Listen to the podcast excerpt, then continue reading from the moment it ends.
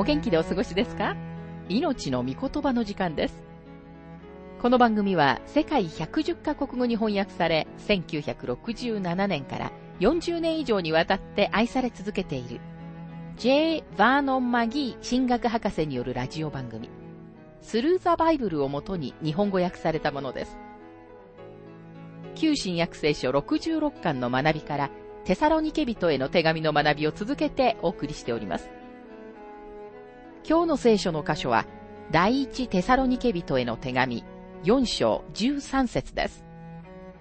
お話は、ラジオ牧師、福田博之さんです。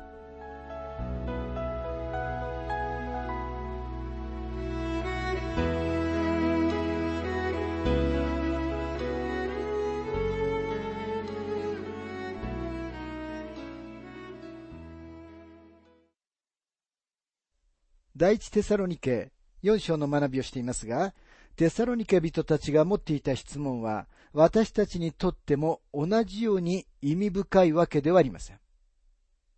それはつまり、あなたも私も文字通り何百万人という信者がすでに死の扉をくぐっていった第一テサロニケ人への手紙から2000年以上も経ったこちら側に生きているからです。ですからほとんどの教会はすでに先に行ってしまい、ほんの少数がこの世に残っているだけです。パウロはテサロニケ人たちにキリストの来られることが切迫していると教えました。今日の私たちも今もって同じことを信じています。ということは、キリストが来られるのはいつでもおかしくないということで、もしかしたらあなたがこの番組を聞き終える前かもしれないし、あるいはずっと先の将来のことかもしれません。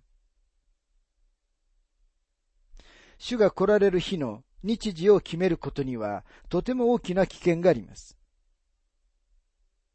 一部の人たちはある特定の日時を決めようとしていますが、それはとても危険です。なぜなら彼らには主がいつ帰って来られるかわからないからです。主は私たちはいつ主が来られるかを知らないと断言されました。主の来られる日時を決めるとき、彼らは主が来られることを待ち望む機会を信者から奪っているのです。テサロニケ人たちは、景挙が起こる前に亡くなった生徒たちのことを心配していました。私たちは、この章の残りを読んでいくときに、そのことを念頭に置いておく必要があります。第一テサロニケ4章の13節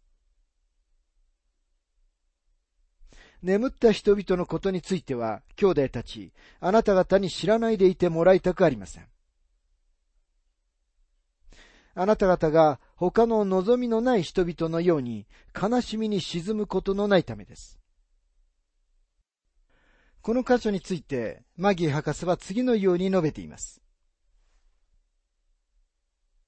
ここには、あなた方に知らないでいてもらいたくありませんと書かれていますが、パウロは前にもコリント人への書簡の中でこのような言い方をしています。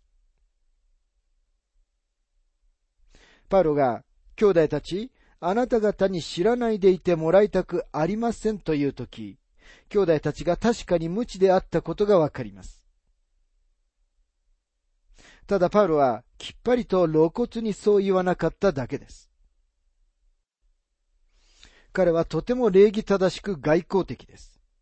彼はとてもクリスチャンらしい言い方で言ったのだと思います。またここには眠った人々のことについてとありますが、パウロはここで肉体的な死のことを述べています。人間の魂や霊を指してこのように言うことは決してありません。なぜなら人間の霊が死ぬことはないからです。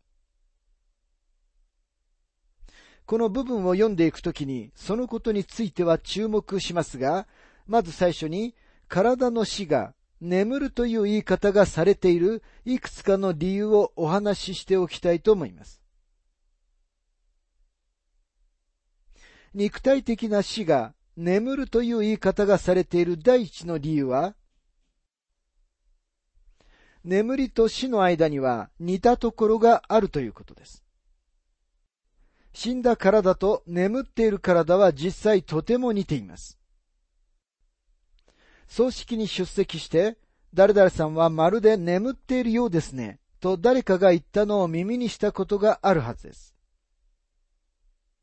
ある意味でそれは本当です。信者の体は眠っているのです。眠っている人は消えてしまうことはありません。ですから結論は、体が眠ったからといって、死んだ人が消えてしまうわけではないということです。眠りは一時的なものであり、死もまた一時的なものです。つまり眠りは覚める時があり、また死には蘇る時があるということです。お分かりのように死はあなたの存在のすべてが消えてしまうことなのではないということです。肉体的な死が眠るという言い方がされている第二の理由は、眠ると訳されている言葉は、ギリシャ語のケイマイという言葉から派生しています。この言葉は横たわるという意味があります。これに対して、蘇りのための言葉は、体だけに当てはまる言葉であるということです。この言葉は、アナスタシスというギリシャ語で、これは二つのギリシャ語の言葉から来ています。一つはヒステマイという言葉で、それは立つことを意味し、もう一つはアナは前置詞で上にという意味があります。ですから、蘇りの時に立ち上がることができるのは体だけなのです。あの C.S. ルイスは悪魔の手紙の中で、蘇りは霊の蘇りであって、体の蘇りではないと信じているリベラル主義者たちをあざけるために、ちょっとした当てこすりを使っています。彼は、魂、あるいは霊は、死んで横たわるときに、どのような姿勢をとるのか、あるいは、蘇りで立ち上がるときには、霊は、どのような姿勢をとるのかと質問しているのです。もしあなたが魂が眠ることを信じたいのなら、どのようにして魂が横たわり、その後立ち上がったりできるのか説明できなければなりません。ですから明らかに眠ったというのは体のことを指しているのです。また眠るに使われている同じギリシャ語の言葉は体を横たえて床につく時の自然の眠りを指すためにも使われています。二つの実例を挙げてみたいと思いますが、一つは、ルカによる福音書22章の45節そこにはこのように書かれています。イエスは祈り終わって立ち上がり、弟子たちのところに来てみると、彼らは悲しみの果てに眠り込んでしまっていた。ペテロとヤコブとヨハネがこの危機の時に眠ってしまったことを想像してみてください。この言葉は第一テサロニケのここで使われているのと同じ言葉です。二つ目は使徒の働き二章の六節で次のように書かれています。ところでヘロデが彼を引き出そうとしていた日の前夜、ペテロは二本の鎖につながれて二人の兵士の間で寝ており、戸口には万兵たちが牢を監視していた。シモン・ペテロについて私たちが確かに知っている一つのことは、彼は不眠症ではなかったということです。大きな危機の時にさえ彼は眠ることができたのです。ここでも眠るというところに同じ言葉が使われており、自然な体の眠りのことを意味しています。肉体的な死が眠るという言い方がされている第三の理由は、聖書は体はそこから作られた塵に帰るが、霊はそれをくださった神様のもとに帰ると教えられているからです。旧約聖書でさえもそのように教えているのです。伝道者の書12章の7節にはこのように書かれています。塵は元あった地に帰り、霊はこれをくださった神に帰る。塵とは私たちの体です。神様はアダムに言われました。創世記三章の19節あなたは顔に汗を流して糧を得、ついにあなたは土に帰る。あなたはそこから取られたのだから。あなたは塵だから、塵に帰らなければならない。塵から取られたのは体でした。その後神様はご存知のように人間に命の息、あるいは霊を吹き込まれました。ですから肉体的な死の後、蘇りまで眠るのは体だけであり、信者の霊は神様のもとに帰ります。霊や魂は死ぬことはありません。ですから霊や魂は蘇ることはありません。体だけが死の時に横たわり、蘇りの時に立ち上がることができるのです。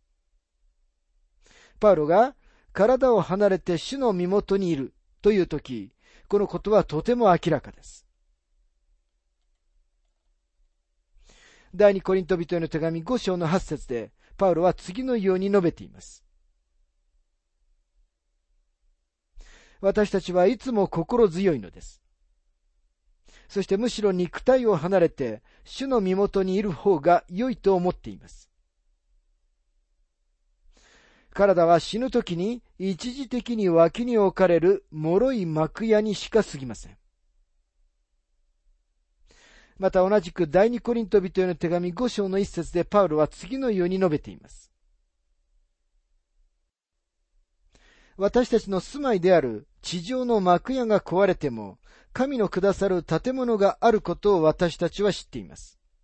それは人の手によらない天にある永遠の家です。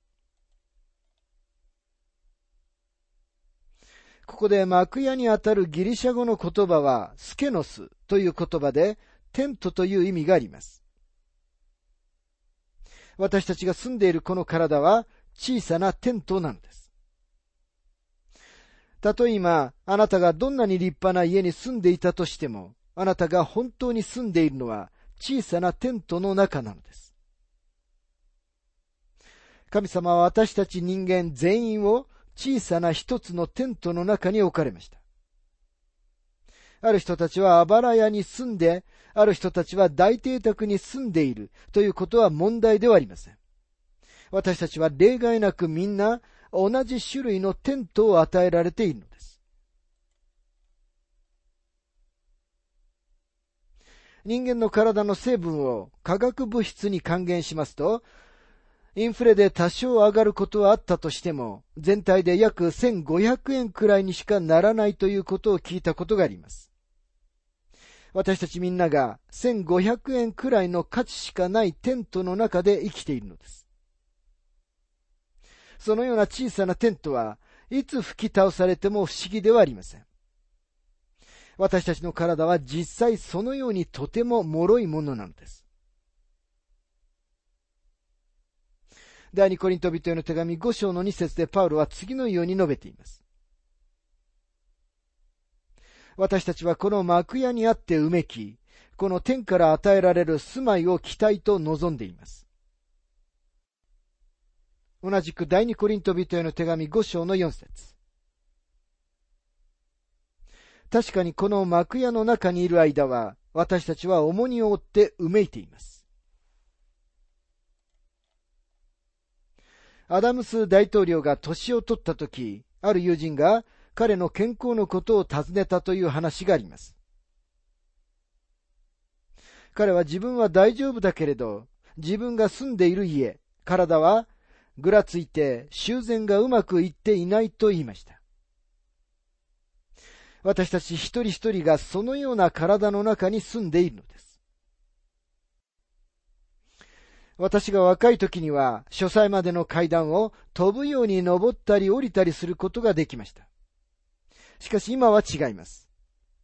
階段を一段ずつ降りても、もう飛ぶことはありません。膝が痛くて、その度にうめきます。家内は私がうめきすぎると言いますが、私は彼女に、うめくのは聖書的なんだよと言い訳をします。パウロは私たちはこの体の中でうめくのだと言ったのですと、マギー博士は述べています。この古い体は墓に入れられ、そこで眠ります。しかし霊は主のところに行くのです。パウロは次のように書きました。第二コリント人への手紙5章の6節から7節そういうわけで、私たちはいつも心強いのです。ただし私たちが肉体にいる間は、主から離れているということも知っています。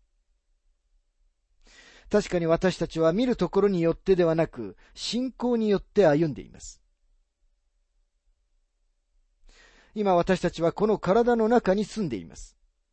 人々は本当には私たちを見ることはありません。私たちは自分の体の中に隠れているのです。時々集会や礼拝で私が話をするときに来る人たちは私が話すのをラジオで聞いてどんな顔をしているかを見に来たと言います。私はいつでもあなたは本当には私のことを見てはいないんですよ。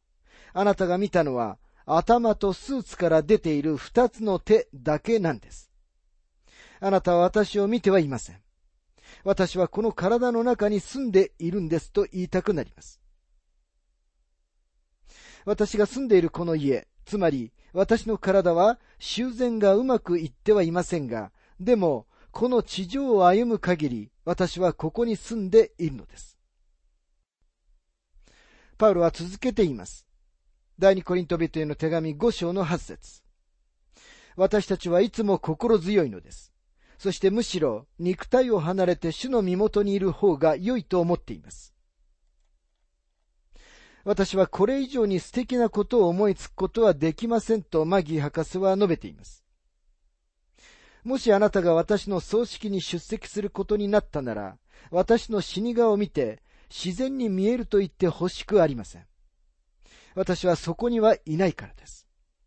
あなたはただ、私がそこに残していった抜け殻であるテントを見ているだけです。それは眠りについた私の古い家です。私は主と共にいるために、もうそこを去っています。そして蘇りの時に私たちの体は蘇らされます。何年も前に、事実ずっと昔のリベラル主義がまだ近代主義と呼ばれていた1920年代のことですが、ニューヨークの街で、蘇りが霊的なものであるかどうかについての議論が持たれました。今日でさえ、リベラル主義者は、蘇りは霊的だけだと主張します。リベラル主義者は、体の蘇りを全く信じないのです。その議論の席で、シカゴ大学のとても有名なギリシャ語学者が、第一コリント人への手紙の15章の箇所に関する論文を読み上げました。第一コリント人への手紙15章の44節にはこのように書かれています。血肉の体で巻かれ、御霊に属する体に蘇らされるのです。血肉の体があるのですから、御霊の体もあるのです。彼の論文は、御霊のという言葉に強調点を置いていました。さて、兄弟たち、蘇りが霊的なものであることがお分かりでしょう。ここに霊的と書かれていますからね。と言って彼はその論文を締めくくりました。リベラル主義者たちはみんな拍手喝采し、誰かがその原稿を印刷して回覧しようと提案しました。さて、そこにいたとても立派で保守的なギリシャ語学者が立ち上がりました。彼が立ち上がったとき、すべてのリベラル主義者たちはちょっと不安になりました。なぜなら彼はとても恥ずかしい質問をするかもしれなかったからです。彼は言いました。私はこの論文の著者に質問したいと思います。すると嫌々ながらあの立派な博士が立ち上がりました。そしてギリシャ語学者が尋ねました。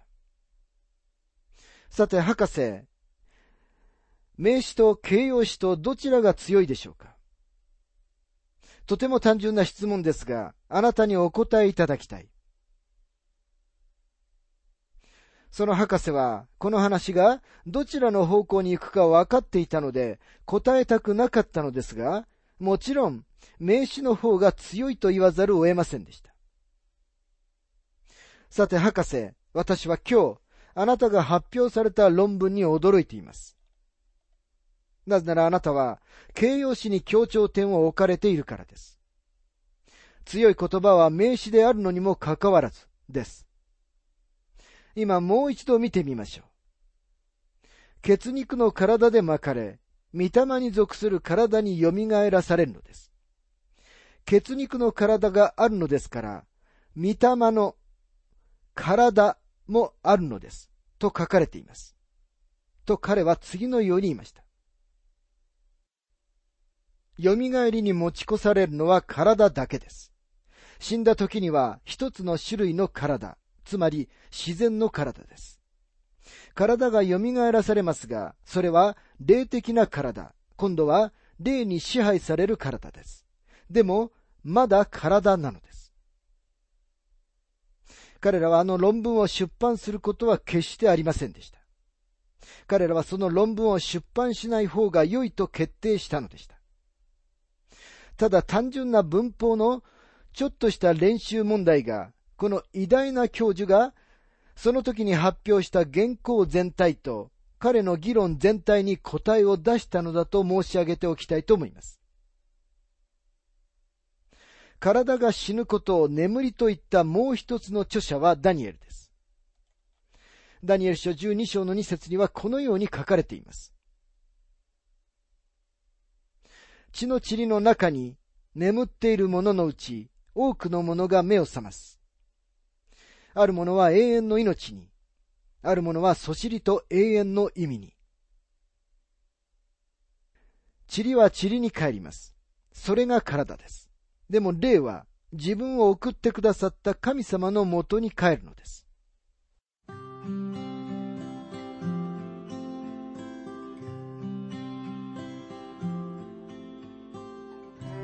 命の御言葉お楽しみいただけましたでしょうか？